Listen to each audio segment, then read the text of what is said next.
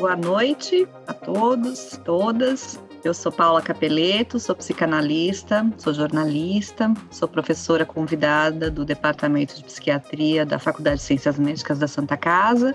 Estamos aqui toda semana, praticamente, desde o início da pandemia, para discutir características psicanalíticas, psicológicas, terapêuticas dos filmes que a gente escolhe durante a semana. É sempre um prazer imenso ter todo mundo aqui com a gente. Fiquem à vontade para participar pelo chat. E hoje eu vou discutir com o Dr. Jamilson o filme Como os Nossos Pais, um filme brasileiro dessa vez. Isso. Boa noite a todos. Como a Paula disse, eu sou Jamilson, sou psiquiatra, sou psicanalista, professor do Departamento de Saúde Mental da Santa Casa e hoje sobrou para a gente, né, Paulinha, fazer essa discussão. E vamos lá, fiquem à vontade, como a Paula disse, para participar aí através do chat. A gente vai comentando aqui os comentários que vocês enviarem também. Quer começar, Paulinha, falando sobre as suas impressões iniciais do filme? Sim. Bom, eu assisti esse filme tem algum tempo já, talvez mais de um ano, acho que ele é de 2017, se não me engano. Ele é da Laís Bozansky, não sei se é esse o sobrenome, mas é a mesma diretora do Bicho de Sete Cabeças, que é um filme que eu amo de paixão. Esse filme ganhou alguns prêmios e a primeira vez eu fui meio da expectativa, assim, era uma temática que me interessava, até porque era uma história de uma mulher na mesma idade, na mesma fase da vida que eu estava, assim, né? Um filme brasileiro, eu adoro filmes brasileiros, os bons, né?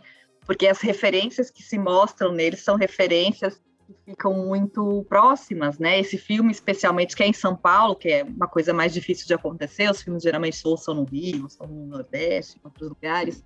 Esse em São Paulo me traz essa coisa de eu sei onde é, né? Eu sei onde é, eu sei onde ela tá, eu sei o caminho que ela tá fazendo, eu conheço as referências ali do estilo de vida, aqueles encontros no supermercado, né? Uma coisa muito muito comum assim.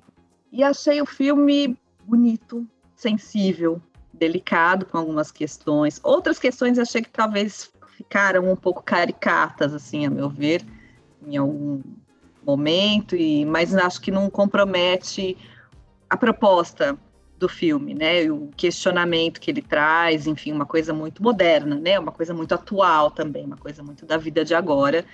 Claro que da vida de agora antes da pandemia.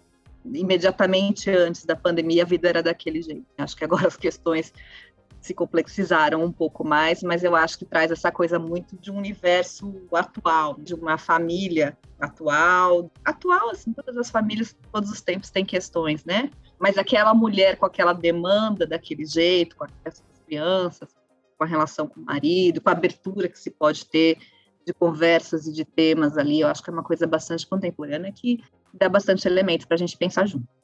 Sim, é. No meu caso, foi a primeira vez que eu vi o filme, eu não tinha visto, eu já tinha ouvido falar, eu tinha vontade de ver esse filme, mas acabei que nunca tinha visto. Até porque o título do filme é, é o título de uma das minhas músicas favoritas, que é com nossos pais da Elis, né? Mas eu nunca tinha visto. E eu gostei muito também. Um filme emocionante, um filme. É interessante que é um filme que trata de coisas muito da nossa vida, do nosso dia a dia, mas ao mesmo tempo é bastante denso nesse sentido, né? Porque de fato é um filme que fala sobre conflito. E, e, não conflitos, grandes conflitos, dilemas, enfim, ele não traz nenhuma questão tão marcante nesse sentido, né? Mas ele trata de conflitos cotidianos, né? que talvez sejam os mais interessantes a gente pensar, porque estão aí na nossa vida, no nosso dia a dia, né? Conflitos familiares, conflitos geracionais, que eu acho que aparece bastante no filme, né? E de uma perspectiva, e aí, eu, aí tem um ponto que você falou, Paula, que é, você falou que você gostou de ser em São Paulo porque você sabe onde é. E isso me remeteu a um certo incômodo que eu tive, porque é um filme que me deixa um pouquinho fora do lugar de fala até né? Porque é um filme que eu acho que é visto, é, feito muito sob uma perspectiva feminina. A diretora é feminina, as personagens principais são femininas, a principal é feminina, mas ali as, as mais centrais são todas femininas, né? O resto compõe esse universo. Eu acho que o filme fala do universo feminino, fala dessa coisa né? Então, eu acho que você sabe onde é mais do que o supermercado aí, sabe? Acho que para você, quando você falou, eu fui direto para essa para esse questionamento que eu tinha feito inicialmente, assim, nossa, como falar disso, não sendo mulher e não sendo mãe, né? Porque eu acho que tem uma coisa aí da maternidade, da relação da mãe e da relação mãe-filha especificamente. Mas estou aqui enquanto psicanalista e intrometido para falar, para a gente compor aqui, discutir. É, e como é importante, e sim, né, você tem toda a razão, esse filme pega em lugares que são lugares muito específicos, eu gosto muito da Maria Ribeiro, que é a atriz principal, eu acho que ela foi muito autêntica na atuação, imagino que também deve ter pego questões dela, né, pessoais ali. É, a mãe dela, é, acho que é Clarice Abujanra, se não me engano, a atriz. Isso. Achei ela excepcional, excepcional, assim, na atuação, muito convincente, né? O Jorge Maltner também, um maluco beleza lá no, no papel de pai, né? Mas voltando para esse lugar, o maior impacto para mim, alguns momentos foram de maior impacto, mas a cena que começa o filme, que é aquele almoço na casa da mãe, que é onde se revela, né, na verdade, a, a paternidade ali da nossa personagem da Rosa. Ai, que desconforto que eu fiquei com aquilo.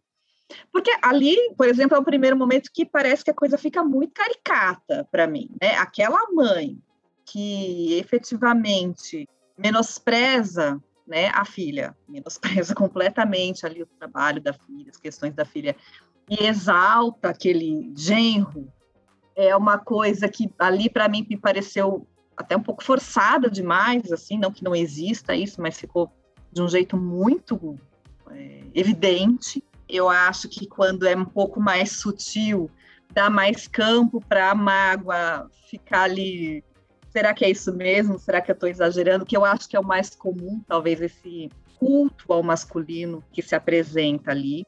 E aquele desprezo pelo feminino que é estendido para a nora também, né? Assim, não é uma questão da nora com a sogra, é uma questão entre mulheres. Né? As mulheres ali estão sendo menosprezadas e os homens exaltados, mesmo não merecendo né? aquele acolhimento todo por parte da sogra é um gostinho amargo para mim ali que, que, se apresenta, de uma cena vivida, vivenciada, acho que comum às mulheres desse lugar, né, gente? A gente está falando de, um, de, uma classe média muito específica, branca, né? Assim, tem esse tipo de possibilidade, inclusive, de problematizar a relação nesse nível, até porque não tem outras questões mais evidentes e mais urgentes a se tratar. É esse o recorte que a gente está fazendo para não dar, né, não problematizar Sim. demais o que a gente está apresentando. Então, acho que é isso. Esse é meu lugar de fala, de algum jeito para a gente falar disso. Esse é o meu métier, né? Uhum. Ali já falei, meu Deus, né? Isso vai me pegar. Já fiquei com uma raiva ali, né? Já desceu um negócio. Meu Deus do céu, o que vai acontecer ali? Ela já não vai estar esse balde ao mesmo tempo uma compaixão por aquela sensação de, poxa, mas por que não eu, né? por que, que não dá para ter esse carinho, esse afeto, esse investimento, esse reconhecimento todo, com esse trabalho todo que eu tenho, que tá bom, estou fazendo um folder sobre vaso sanitário, mas estou aqui criando suas netas, ralando, cuidando da casa, dando conta de uma porção de coisa, né? Mas essa cena é uma cena que me, me pega. A outra cena que me pega muito é a cena dela lendo o livrinho para a filha não lembro que bichinho que é, mas que a mãe beija, né? A palma, a da mão da do mão. filhotinho. Sim. Né? Muito bonito. E ele não precisa mais ter medo, porque o amor todo tá ali, né? E a parte do piano, né? Quando aquela mãe. Emocionante, muito, muito emocionante. Cada um muito pega no ponto. Muito simbólico, né? Muito simbólico. Então, acho que esses são os momentos em que eu eh, realmente fiquei comovida com o filme. Acho que essa questão do feminino, é uma questão desde sempre para as mulheres, independente do lugar que elas estejam ocupando, como filha, como mãe.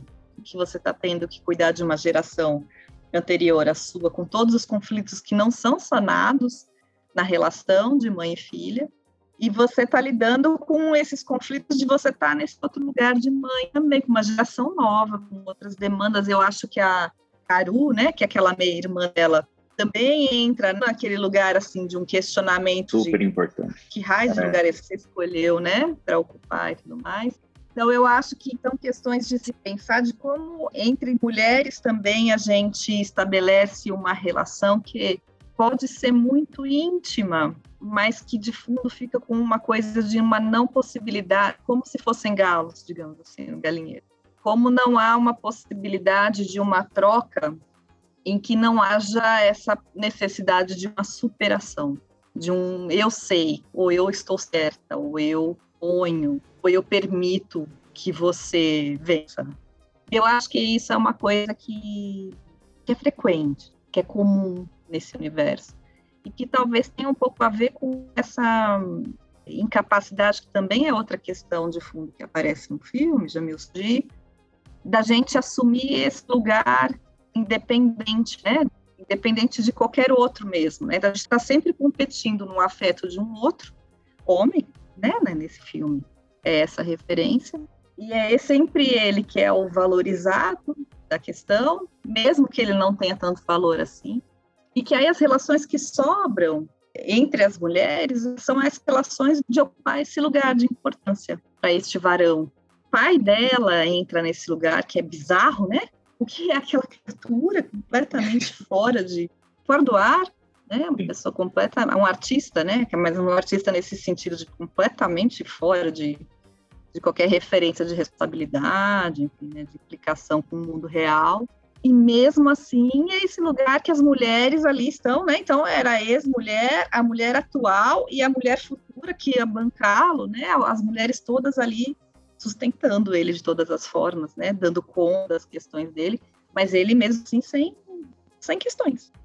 Então é esse pai, é aquele pai fodão. Na minha fantasia, desde que eu assisti a primeira vez o filme, aquele pai me parece o, uma coisa tipo Zé Dirceu, sabe? Não sei se porque na época, né, 2014 também passa a história, 2014, 2016, era desse governo Dilma, quando aparece o, a fotografia dele, tá escrito que o governo da Dilma Falei, nossa, será que é uma, uma caricatura meio assim de alguém tão poderoso quanto foi, por exemplo, né, o Zé Dirceu naquela época, né, uma coisa meio mafiosa também, né, um poder meio estranho ali que se apresenta, mas que também é isso, né? Ela vai atrás de um pai que também não a enxerga, né? Sim. Que não se interessa. E aí, uhum. por final, por fim, tem o amante, né? E aí eu tenho essa questão com aquela cena lá em Ilha Bela, que o que foi aquilo, né? Se aquilo foi uma fantasia dela, né? E que ela viveu aquela fantasia com o marido, na verdade, né? Ela não chegou a ou se não, né? Se realmente ela pôde viver aquela experiência com aquele amante e, isso também de algum jeito trouxe uma possibilidade dela se sentir desejada e conseguir transar com esse marido, que é o que eles dizem lá. Sim. É, eu acho que você trouxe várias questões. Eu vou começar um pouquinho do começo também. Essa cena inicial, né? Assim, você foi achando um tanto amargo, né? Assim, tanto amarga essa cena para você, e eu fui ficando constrangido, assim, a minha sensação era de constrangimento, assim, de vergonha. Talvez por eu não estar nesse lugar da mulher. Eu era uma pessoa sentada à mesa, assim, tipo, vendo aquilo, né? Um dos homens, talvez, né? Que estava ali na mesa e falou: Meu Deus, tinha alguma coisa em mim que falava assim, mas ela é mãe, ela não pode ser tão má assim, né? Porque ela foi má com a filha, né? Desde o início. Claro que o jeito que ela conta depois sobre a questão da paternidade é tipo, é de né, chorar, de, de, de, não é possível que ela fez desse jeito. E nessa hora eu pensei, não, ela é má sim. Mas até então eu tava tentando resgatar, né, essa coisa, não, mas é, talvez seja aquilo que eu tenho de referência da relação filho, né? Filho e com a minha mãe, enfim, ou como eu entendo relação de mãe e filho, né? Sempre vai ter algo bom para vir, assim, não, não é possível sabe? Porque não tem essa competição, eu acho. Porque ali no filme, eu acho que um ponto que fica evidente, assim, entre as mulheres, você falou dessa coisa entre mulheres, né? Que eu acho que aparece também uma certa competitividade, a inveja, né? Assim, mãe e filha, né? o quanto talvez a mãe invejasse aquela filha em alguma proporção, em alguma dimensão. Porque é, a mãe tinha uma coisa, né, com aquele ex-marido, que é realmente, Paulinho, uma figura, né, assim, difícil de entender, uma figura daquele jeito tão idolatrado pela filha. Ele, tipo, sapateia na cabeça da filha, e a filha tá lá, pai, meu amor, né? E aí, pra, a diferença né, da relação da filha com a mãe, da filha com o pai, né, é muito interessante de ver. E aí eu acho que começa a aparecer o conflito geracional. A mãe era uma mulher que não se apropriava talvez do próprio desejo, das vontades dela, porque vivia numa época em que a mulher era submissa e dona de casa e, né, aquela cena que ela fala para a filha, o homem tem muitas mães ao longo da vida. Você sabia disso? Eu só tive um. Eu só tive Mulher nem pode ter, mas se tiver, tenha um só. E ainda muito bem justificado, né? Porque, tipo, eu não, eu não fiz à toa, me apaixonei, teve ali um, um envolvimento, né? Assim, então, é, isso mostra muito a diferença, né, do lugar da mulher e do homem socialmente, né? Assim, então, eu acho que essa mãe que não pode vivenciar isso e essa filha que idolatra esse pai, que passa a ter como referência masculina esse tipo de homem, que ela encontra um homem muito parecido nesse sentido, né? Que os dois são homens que podem se dar ao luxo de não pagar as contas de casa, certo? Sim. Um é um artista que faz bonequinha de pano. Eu achei isso bem caricato, eu achei isso bem proposital no filme. Assim, eu achei que, inclusive, todo exagero com relação a, aos homens, aí, principalmente o pai, eu achei que deve ter sido proposital, assim, porque realmente é absurdo, assim, né? A arte que o cara faz também, né? Assim, quando abriu aquela mala, de, gente, mas isso aí nem sabe. Eu acho que é aí que entra essa questão dessa fantasia a respeito do que um homem precisa fazer, que às vezes é bem pouco para ele parecer fantástico. Exato. Né? E o quanto mulher precisa fazer para parecer uhum. tão fantástica quanto, uhum. se é que é possível, né, chegar nesse Enquanto a Rosa, aí vem, né, outra geração. A Rosa se desdobrava em mil para ser boa mãe, boa funcionária, né, boa profissional, boa esposa, né, e ia colocando a vida pessoal e o próprio prazer e, a, e o próprio ser, né, assim, que ela era, né, de lado para poder cumprir esses papéis todos, porque a mulher é requisitada a ser tudo isso se ela quiser ser considerada fodona. Então, assim, quando você bem disse, o homem precisa fazer muito pouco para ser reconhecido e alçado à categoria de artista e, né, ou salvador do planeta, né, como era o marido dela, né, que né, parecia não fazer tanta coisa assim, mas enfim, não ambas as profissões são importantíssimas. Eu acho que estão entre as tanto de artista quanto de de ambientalista. Mas pareciam no filme fazer muito pouco, né? Assim, isso foi mais evidente com o pai. Enquanto fazem muito pouco para serem muito reconhecidos, ela se desdobrava em mil para não ter reconhecimento nenhum, quase. Ela comete um erro e ela perde um emprego, quase, né? Porque ela cometeu um erro. É, e é o erro de bancar o desejo. Porque ela uhum. se confunde na questão da peça, né? Exatamente, exatamente. Quer dizer, uma é. mulher quando deseja, quando pode colocar sua essência ali, quando pode ela é punida, né? uhum. né? Quem mandou? E é interessante né? que, assim, ela comete erro depois que ela sabe da questão do pai. E aí eu acho que ela se abala. Toda essa estrutura que ela constrói, que é uma estrutura meio fake, porque não parte muito do desejo dela, né? É só para dar conta de tudo que ela tem que dar conta. Essa estrutura se abala. E aí eu acho que ela começa a olhar para a própria identidade quando ela descobre que não era quem ela achava que era exatamente, sabe? O desejo dela começa a aparecer porque a, a pessoa dela começa a aparecer. Quem é ela? Ela era uma pessoa que tinha o sonho de ser escritora. Ela estava escrevendo aquela. Era uma peça, né? De teatro. Era uma peça de teatro. Tinha muita coisa da Casa das Bonecas, né? Como referência. Porque o pai é... dela faz boneca de pano. Nem tinha pensado por esse lado, né? Mas é a história da, que no final, né, que a mulher então chega a um limite de conseguir o que quer.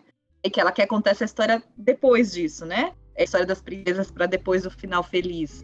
Uma coisa interessante que passa meio batido, que dessa segunda vez eu consegui perceber, é que tem um momento que ela chega, não sei se foi de Brasília, que ela chegou de algum outro lugar, que as crianças estão brincando com os bonecos lá, com os fantoches, né? Uhum. E ela fala assim: não, com o fantasma do meu pai, não. É fantoche, ela fala, né?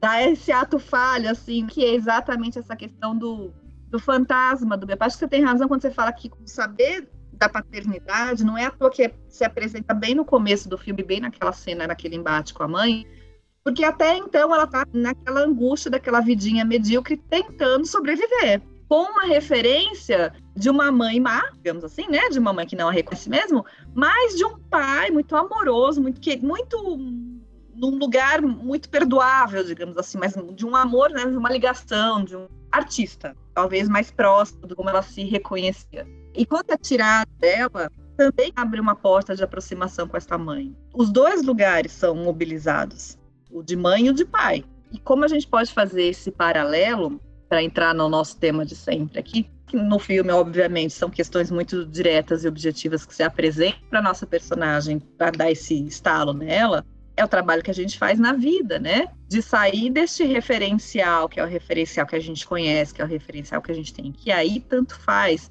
se é de uma mãe muito amorosa, é, se é um pai presente, ausente, importante, malcão. De qualquer forma, como a gente precisa se desconstruir, se livrar dessa bagagem toda. Deixa, uhum. esquecer o livro, né? Deixar isso para lá, para poder se apropriar da própria história, do próprio desejo e bancá-lo, independente Sim. de quem esteja ali, né? O Evandro fez uma pergunta aqui, Paulinho, que tem a ver com o que você está dizendo, né? Ele pergunta se existe um motivo psicológico pelo qual uma mulher se atrai por um homem como pai artista, sem responsabilidade. Eu acho que a Paula responde um pouquinho isso, é, mas eu acho que existe, né? Aí a gente vai entrar na teoria psicanalítica aí do Édipo, propriamente dito, porque assim, não importa se o pai é sem responsabilidade, né?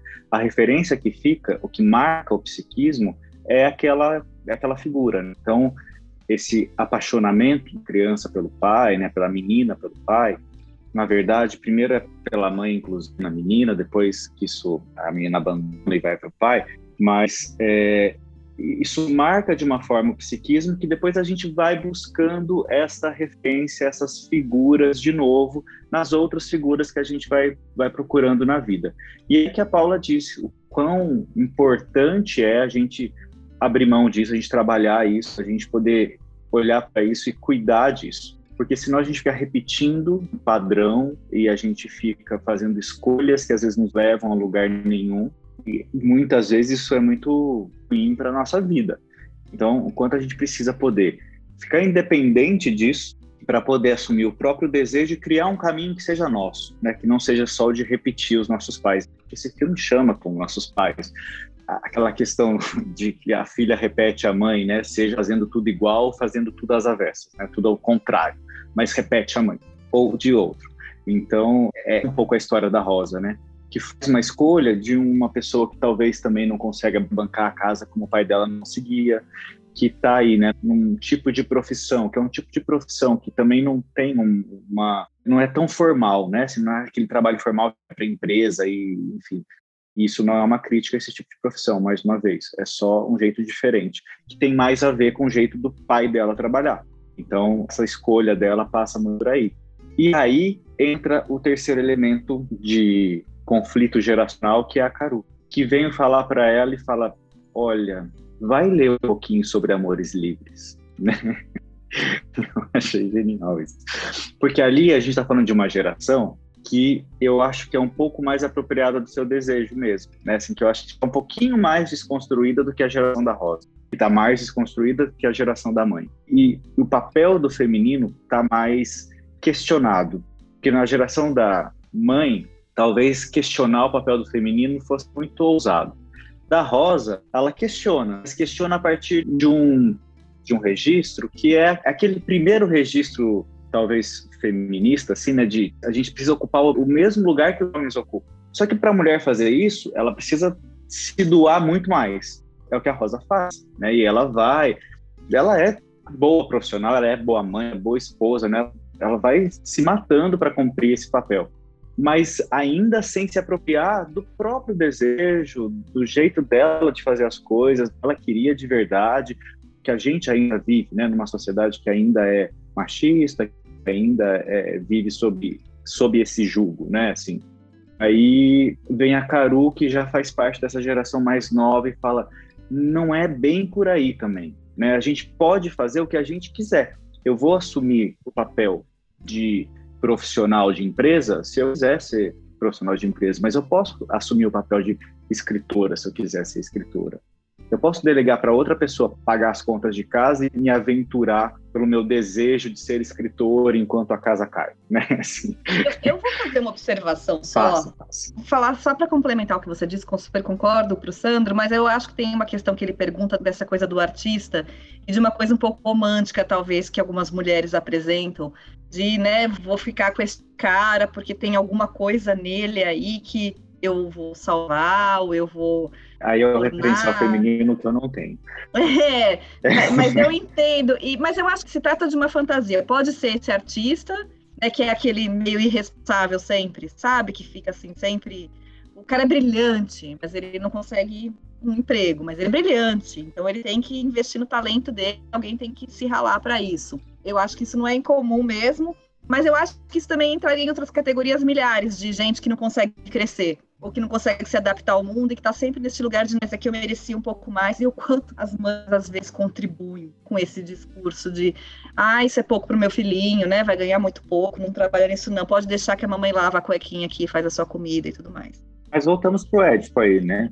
Aí voltamos pro Édipo mais ah, de, um, de um referencial mais masculino, né? Que aí dessa outra ligação, né? Assim, mãe é, filho. A mãe é incrível, né? Porque a gente está falando de uma opressão feminina, mas ao mesmo tempo a gente precisa falar desse poder que tem uma mãe na vida de uma criatura. Seja ele um homem, seja ele uma mulher. Outro poder. Né? Quem dá esse pinto todo para os caras não é o pai, é a mãe. O pai tira se ele fizer o serviço bem feito. não é o papel do pai falar, amigão, você não é, né, a última bolacha do pacote, não, né? Que isso também não vai crescer, não vai buscar tua turma. Mas até para o pai fazer isso, a mãe tem que dar espaço. É, a mãe uhum. também tem que olhar para esse pai e falar: ó, oh, há um pai aqui, vamos, ó, aqui, né? Vamos deixar ele entrar, ele participa aqui da brincadeira. Eu acho que isso é a complexidade da coisa. Então, desse poder, essa mulher, essa Rosa, por exemplo, que fica se sentindo tão humilhada por essa mãe ali que exalta tanto esse marido, que nem é um marido tão bom assim, ao mesmo tempo ela clama por essa mãe, né? Ela clama por esse reconhecimento, por esse olhar, até para poder fugir dessa armadilha de não conseguir olhar e questionar a relação em que está. Ela começa a fazer isso quando ela descobre que a mãe tem um amante, teve um amante, que ela não é filha daquele. Então, assim, a mãe fala em algum momento assim que a sensação da transgressão é uma coisa maravilhosa na vida. Uhum. De algum jeito, é essa mãe também que permite a ela questionar um estilo de vida é sair desse lugar de submissão que ela se encontra. Na hora do sapato é uma coisa interessante também, que ela fala, o último sapato que eu vou comprar, vou comprar vermelho. Aí ela fala assim, você vai falar isso para mim? Você precisa me chocar, né? Você viu, qual que é o problema da gente não concordar? Né? Que demanda é essa de eu estar tá sempre, não, realmente, vamos ser amiguinha, que, por que, que você precisa disso, né? Se liga. Então, eu acho que são esses, essa é a sutileza do filme também, de apresentar essas possibilidades de reconexão, mesmo quando a via não é fofa, não é querida. Essa mãe amorosa e fofa, e nossa, eu realmente te amo tanto, né? Elas têm uma relação dura que é a relação possível de se ter ali, né? Mas de algum jeito, em algum momento, mesmo não concordando, elas se encontram. Se encontram como mulheres, como pessoas independentes, autônomas, cada uma com a sua escolha. E a Rosa se implica na escolha dela. Agora, só a defesa que eu ia fazer rapidinho, Jamilson, é que a Caru falar para Rosa que amores livres. E ela fala assim: pô, me fala quando você tiver filhos. eu aí, né, eu ah, entendo. Né? Eu acho que aquela meia-irmã folgada para cacete que chega na casa da outra irmã, Sim. vai deitar onde eu vou dormir, com a minha mochilinha, quero tomar um banho onde tem toalha limpa. Mas, assim, é levada pelo pai, né? Porque ela, a irmã também fica, né, tipo, chocada quando descobre que o pai não tinha falado pra Rosa que ela ia dormir lá, né? chocada, mas permanece claro, o tempo claro. todo deitada no porque sofá. Ela tem, porque ela tem o mesmo pai, né? que, que causa efeitos diferentes, né? Causa efeitos diferentes. Causa exatamente. efeitos diferentes nos três filhos ali que se apresentam, Sim. né? Que é irmão dela também é uma criatura apagada, misericórdia. É, nem lembro dele. é um moço sofrido, mas quando ela vai pedir colo, ela dá colo para ele, né? Quando ele tá escondidinho, fumando um cigarro lá na varanda, que o filhinho dele pequenininho vai lá, o papai tá aqui, ó. Não é competente Mas porque nem... ele é o filho da mãe, né? Ele é o filho da mãe, o filho da mãe não tem potência, né? Exato. Não, ele não tá para dar colo, ele vai sempre receber colo, né? Sim. Então Ai, que gente, que preguiça. pois é. Essa observação que eu ia fazer da cara, eu falei assim, é bonita. Você tá numa casa que não é a tua, com uma irmã que tá se ralando para ter comida, para ter casa limpa, para trabalhar limpa, você traz a sua namoradinha aqui, tá tudo certo, amores livres. Para quem que o amor é livre? Quando você é responsável por outras vidas. Para quem que o amor é livre, né? Quando você precisa pensar todos os outros aspectos da vida de gente que depende exclusivamente de você. Acho que tem esse aspecto.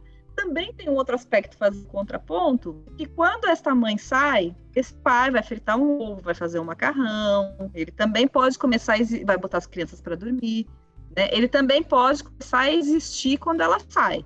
E essa Exato. é uma dificuldade feminina muito comum Né? A gente se apropria desse lugar também, né? Sim, mas é isso. A partir do momento que ela pode assumir um pouco o próprio desejo, porque ela sai quando ela vai atrás dela mesma.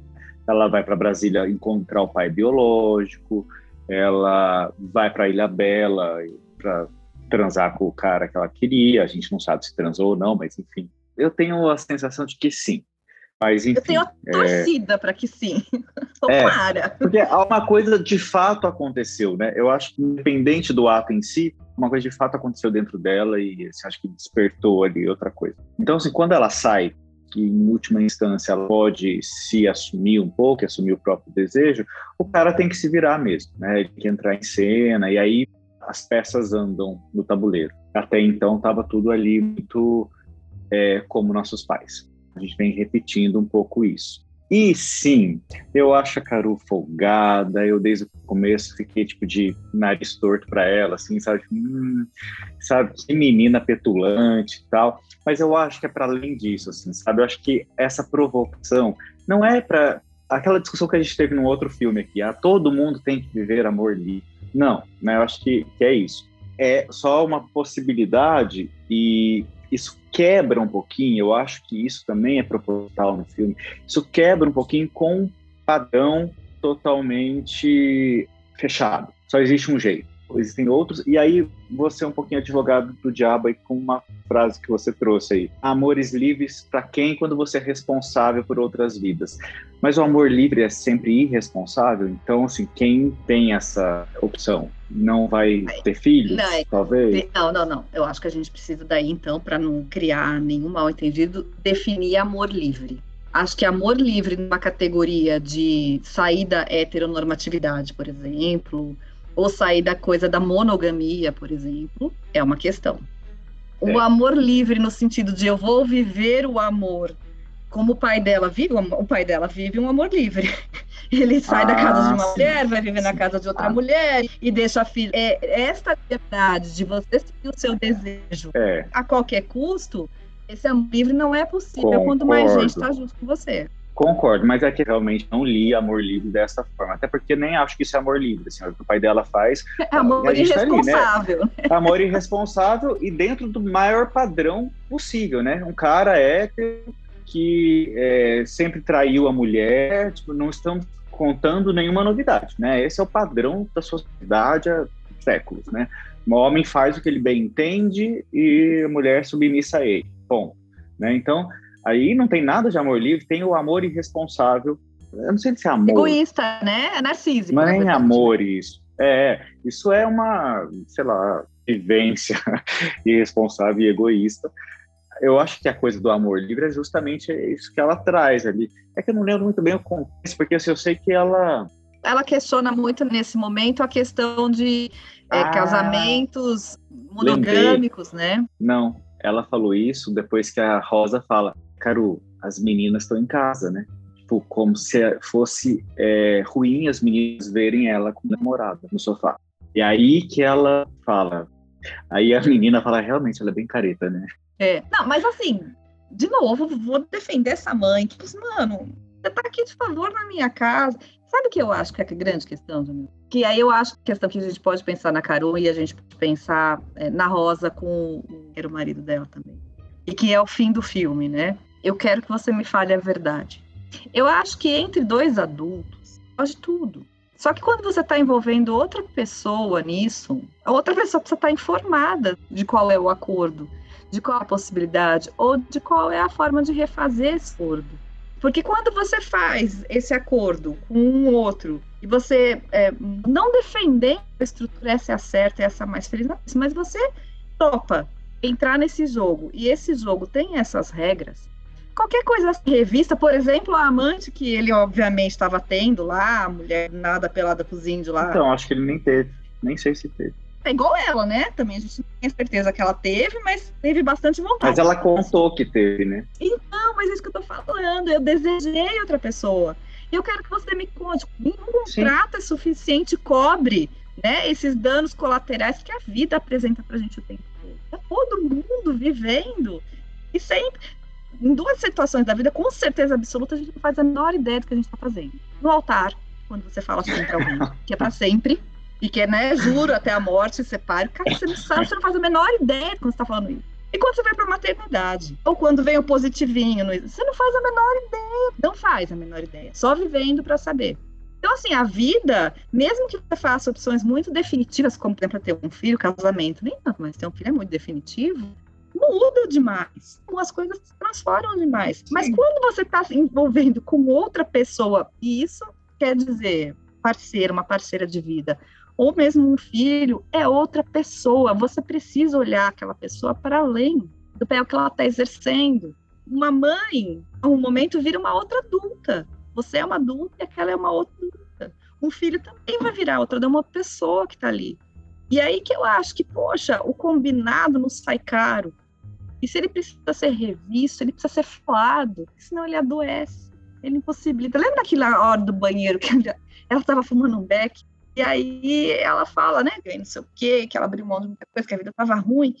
Ele fala, você acha que para mim é fácil? Você acha que eu também não abri mão de coisas? Por que você abriu mão? Quanto tempo faz que eu não vou jogar futebol com meus amigos? é, tão desafinados demais, né? Sim, Entende? Sim. É isso. E aí fica óbvio que o outro tá desafinando, mas tá, não, não, não, mas eu te amo, mas vamos transar. É, e aí ela que fica com a culpa, né, de não estar tá transando, de não estar tá feliz, de não estar tá dando conta de tudo. E com a Caru idem. Então, assim, veja bem, gente pode conversar sobre isso, a gente pode fazer um combinado sobre isso. Você pode falar para mim se você pode trazer a sua namorada aqui, se eu quero. Vamos falar sobre isso e não vamos impor isso como se fosse para todo mundo igual. Sim e não. É... eu entendo o que você está dizendo, e aí, é, mas eu acho que são duas coisas separadas. Uma coisa é, de fato, assim, eu acho que a Carol, de novo, era uma folgada, não tinha que levar ninguém, nem menina nem menino, para casa sem falar com a dona da casa. Isso é uma outra coisa. A casa não é dela. Isso é uma outra coisa. É, é que o ponto é mais é, subjetivo que eu estou pegando aí com relação à história e de como ela coloca o negócio que eu acho que tem a ver com o alinhamento do filme e essa coisa dos conflitos geracionais, sabe? Eu acho que nesse sentido foi proposital. Assim, foi de um jeito torto, do jeito errado. A Aru não está certa na cena, não é isso que eu quero dizer. Mas eu acho que a provocação que ela faz é muito válida, sabe? Para a gente pensar o todo da estrutura do filme, assim, sabe? E dos conflitos entre gerações, o como pensa uma menina dessa geração, como pensa a Rosa e como pensava pensa a mãe dela. É nesse sentido que eu achei que é importante ter isso, assim, sabe? Sim, e, isso super concordo com você. E aí eu acho que teve uma coisa relacionada a serem as meninas também. Aí também eu não acho que é assim, vamos ver como é para cada um. Não, é o que é para todo mundo, né? Assim, acho que enquanto a gente achar que tipo a criança não pode saber que uma menina namora outra menina ou um menino namora outro Mas menino. Achei ali que se fosse um, cara que ela estivesse levando para lá, acho que a fala ia ser a mesma. É, nós temos crianças talvez, em casa, talvez, né? Talvez. Você está namorando no meu sofá com as crianças em casa. Não quero isso aqui, não quero isso agora, né? Não quero isso desse jeito. E aí eu acho elas muito Sim. atrevidas de falar que ela é careta Sim, dentro da casa dela. Porque, muito. de novo, essa coisa de ela tá. Sim, são abusadas, são petulantes. É. Ela, Caru, principalmente. Que aí a gente fica mais no objetivo da coisa, né? Que é realmente, ela é mesmo. E eu acho que a brincadeira do filme, James, é um pouco por aí. Dessas questões subjetivas que é o que a gente olha, que é para onde a gente vai, e das questões muito objetivas da vida, né?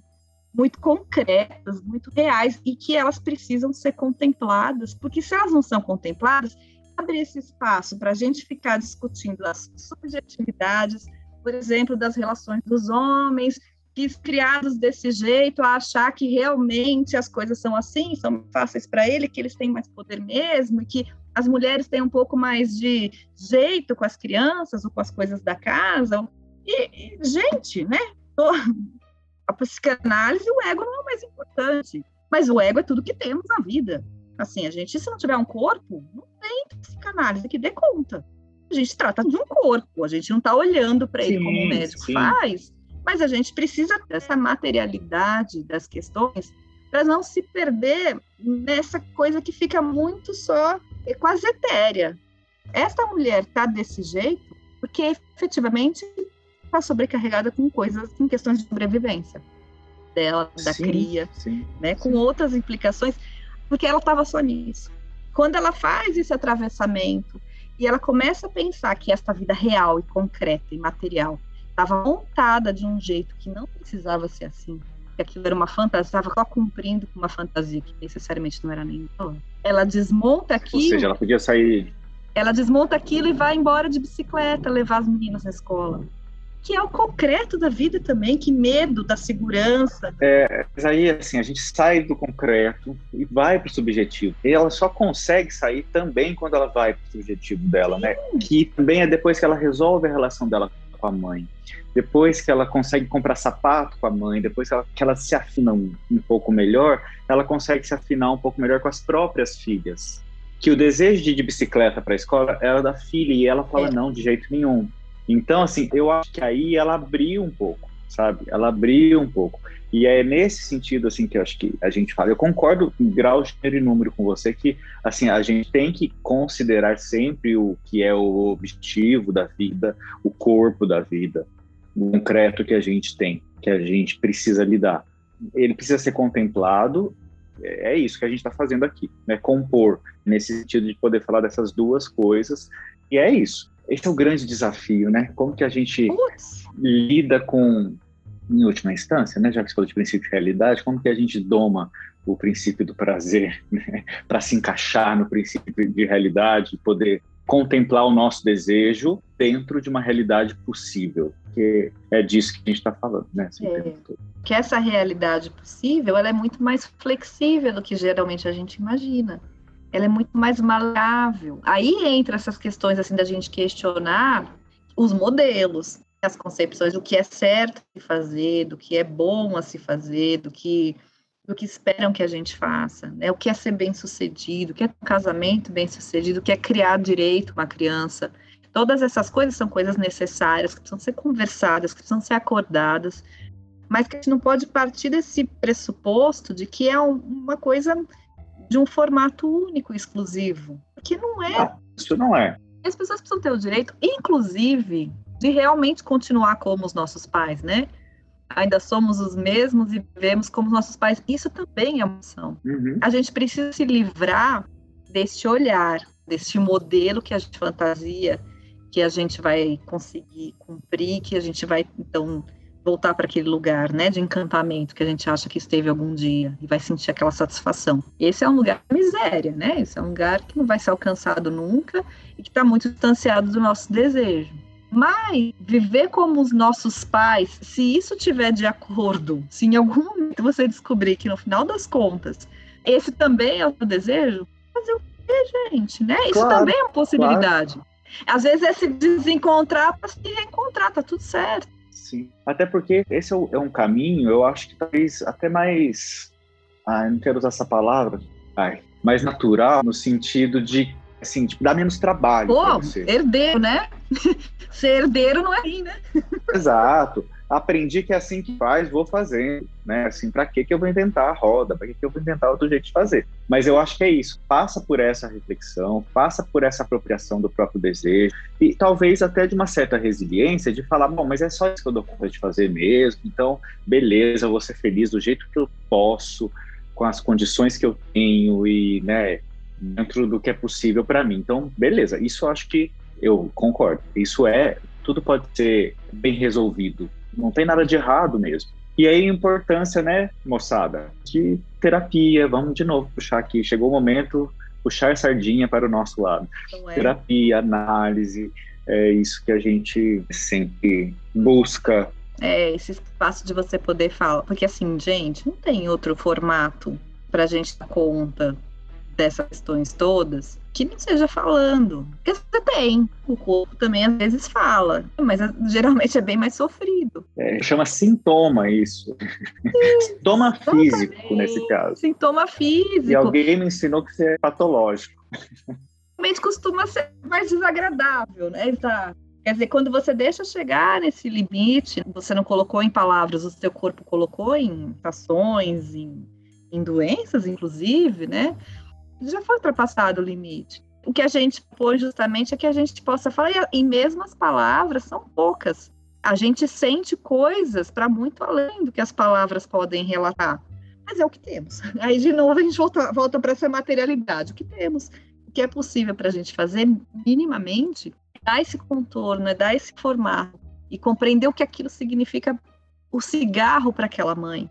Que eu achei, aliás, também outra coisa bonita, ela parar para comprar o cigarro, elas têm uma conversa linda que elas falam que filhos, quando eles saem da gente, eles já estão se afastando, né? E uhum. que a mãe para a filha vai ser sempre essa pessoa que está errada, né? Que não sabe nada e tudo mais. Embora eu acho que, por ser mãe, né, de meninas, eu sempre tenho uma esperança é. de que não precisa ser tão duro assim. Você tá na defensiva aí. É, mas também sou filha, né? E também aprendi com a minha mãe, não pelo melhor caminho, mas que talvez não precise ser tão duro Eu? assim, né? É, não, sim, completa identificação. Mas que é, a gente também aprende que a gente não quer. Claro. Só um parente pessoal, na minha mãe, era daquelas de dar gelinho. Dar gelinho é assim, você fez alguma cagada, você falou alguma coisa atravessada, porque ela não brigava, não fazia nada, mas ignorava solenemente. Era o dar gelinho dela. Em algum momento, com uma das minhas filhas também, estava difícil a relação, era uma coisa pré-adolescente e tudo mais, né? E eu estava brincando com a minha mãe sobre isso. E a minha mãe falou assim: ah, experimentar um gelinho. É tão terapêutico ela falar aquilo para mim. Porque eu lembrei de como era horrível para mim como eu me sentia péssima sozinha, abandonada, como isso me acompanhou por muito tempo, porque era isso de não dar palavra, é melhor que você xingue a pessoa, que você e aí, obrigada pelo conselho, isso é exatamente o que eu nunca vou fazer. Ah, que bom.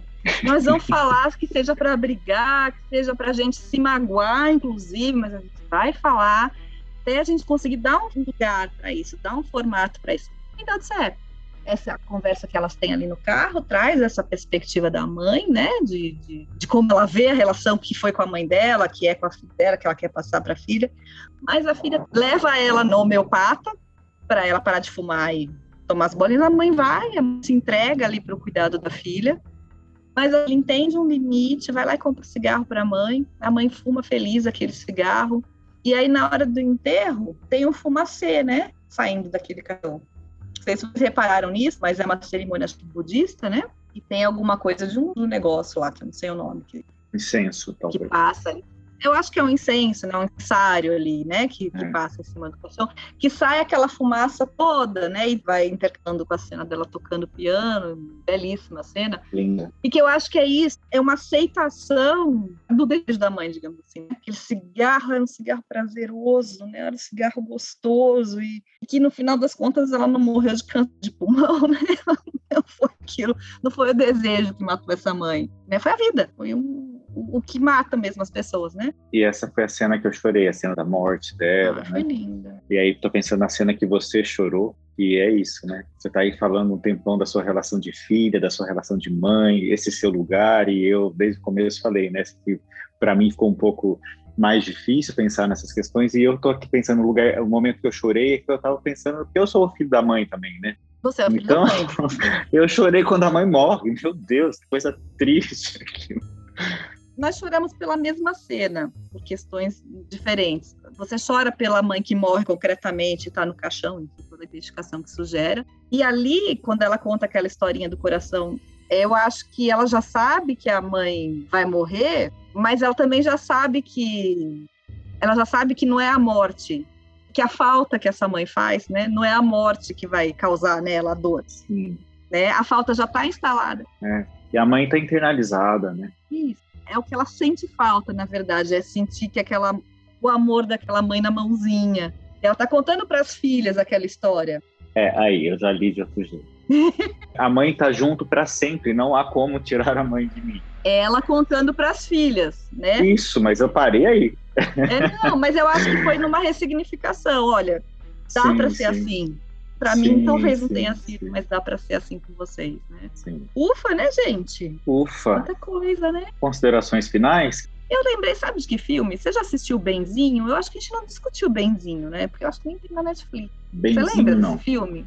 Porque essa coisa não. da maternidade, dessa coisa mais brasileira da maternidade, é com aquela atriz que fez Bacurau também. Ela era mulher de diretor. O diretor acho que chama Karen. Ela não vou lembrar o nome dela agora de olho azul mais gordinha, chama Benzinho. Não tá na Netflix, mas eu acho que vai passar na Telecine essa semana, semana que vem, quem tiver disponível. É novo? Não, também é de antes da pandemia. E também fala de uma relação de uma mulher, mas em outro contexto. né? Não esse contexto paulistano, classe média e tudo mais. Uma família no perrengue mesmo. Não lembro se a gente debateu, se, e se a gente debateu, a gente debateu aqui, ou se a gente teve um outro encontro e a gente Sim. Debateu esse filme, eu não lembro mesmo. Mas é um filme que essas questões femininas são questões que, que são muito presentes, geralmente, sob o ponto de vista da sofrência da mãe. Eu acho que o diferencial do como os nossos pais é que coloca uma mulher no meio do caminho com essas questões com a mãe, dessas questões com a maternidade. É um olhar que se desdobra um pouco mais aí nesses papéis que são possíveis de se como filho e como mãe. Então, assim, acho que é um filme que vale a pena, benzinho também. Os outros dois que a gente tinha sugerido para essa semana é o Vazio de Domingo e Antônia, se não me engano. O Vazio de Domingo, quem quiser assistir, assista, mas por conta e risco. É um soco no estômago esse filme. É uma questão com a maternidade também, mas é pesadíssimo. O Antônio é bem legal. O Antônio dá para assistir tranquilo, é bonito, é mais hollywoodiano, assim, é bem bonito. Eu acho que é, vale... O Antônio é da menina lá da. Da que quer ser maestrina. Maestrina, sim. E só para acabar, eu devo dizer que eu assisti de novo Lars e continuo não gostando de Lars. Você assistiu porque a gente vai discutir? Uhul! Eu fiquei fora. Não, eu não assisti o Anticristo. Lars, para mim, é uma vez só. Vocês querem discutir? Eu vou ah, discutir a minha memória, sim. Assisti aquele, o Anticristo uma vez, faz 10 anos. Se quiserem discutir, eu vou discutir a minha memória. Poxa Mas agora vida. tem um novo dele, né? Tem um novo, Jamilson, você não viu ainda? Não. Gente, me ajudem aí. É o novo. Ah, eu, eu acho que eu sei que filme que é. É novo, mas assim, ele já saiu. Não, sim. Antes sim, da pandemia, né? Assim, foi antes é, da pandemia. Eu sei qual filme que é, mas eu não vi esse filme ainda. Então tá bom. Eu acho assim, é um filme que dá para discutir muita coisa, muita coisa mesmo. É uma pegada que me angustia menos que o Anticristo, com certeza. Mas é violentíssimo o filme de novo. E definitivamente eu não curto Lars, de jeito nenhum. Só para responder aqui, olha só, vou começar ao contrário da Ana, que falou que a gente tem que criar um grupo só para falar de WhatsApp, para falar de filmes. A gente tem um grupo que a gente vai escolhendo os filmes vai falando de sugestões de filmes já. Geralmente a gente manda como sugestão os três da semana, é, assim, né? A gente isso. assiste e manda. É, então já rola, não com todo mundo, mas a gente tem um nosso que a gente vai fazendo esse brainstorm aí dos filmes, né? E o Sandro fez o, uma outra pergunta sobre a terapia, né? Se a terapia, a análise é um caminho para sair de um ciclo de repetições negativas de acontecimentos da vida. Sim, também, também, né? Acho que a terapia também serve para isso. Assim, é, é, Freud chamou isso de compulsão à repetição, né? Que é essa compulsão que a gente tem de repetindo certos comportamentos, certas escolhas que nos fazem mal e a gente não se dá conta que é a gente mesmo que escolhe aquilo, sabe? A gente acha que a vida acontece assim, é o tal do dedo podre para relacionamento, essas coisas, que é, no fim das contas, quem está escolhendo sempre o mesmo padrão de pessoa, estou pegando isso como exemplo, somos nós mesmos, né? Então, enquanto a gente não olha para isso e a gente não assume isso, né, que aquilo é uma escolha nossa, que a gente tem a possibilidade de mudar, né, a partir do momento que a gente entende por que, que a gente está escolhendo aquela pessoa, aquele tipo de pessoa, enfim, ou repetindo um tipo de situação na vida, a gente, a partir do momento que a gente se apropria disso, a gente pode é, mudar. Então, sim, isso aí é uma da, das funções de, da terapia, da análise, enfim bem importante na, na psicanálise, inclusive. Aí, concordo plenamente.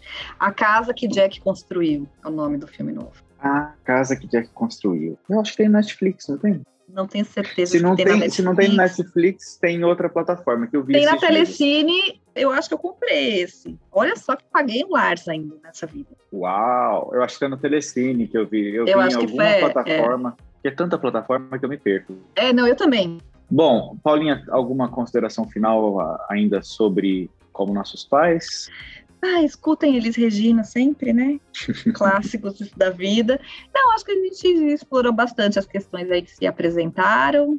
E agradecer mais uma vez, né? Sempre um prazer imenso esse encontro, essa possibilidade de conversar. E voltem, semana Sim. que vem tem mais. Sim, as minhas considerações finais, eu acho que é isso. Assim, a gente falou bastante, não esgotamos nada, como nunca vamos esgotar de nenhum filme, mas esse filme tem uma particularidade, assim, que eu, como consideração final, eu quero falar da impressão final que eu fiquei desse filme. O filme terminou, eu até comentei com a Paula antes da gente começar aqui. O filme terminou, fiquei meio assim, tipo, mas nossa, acabou?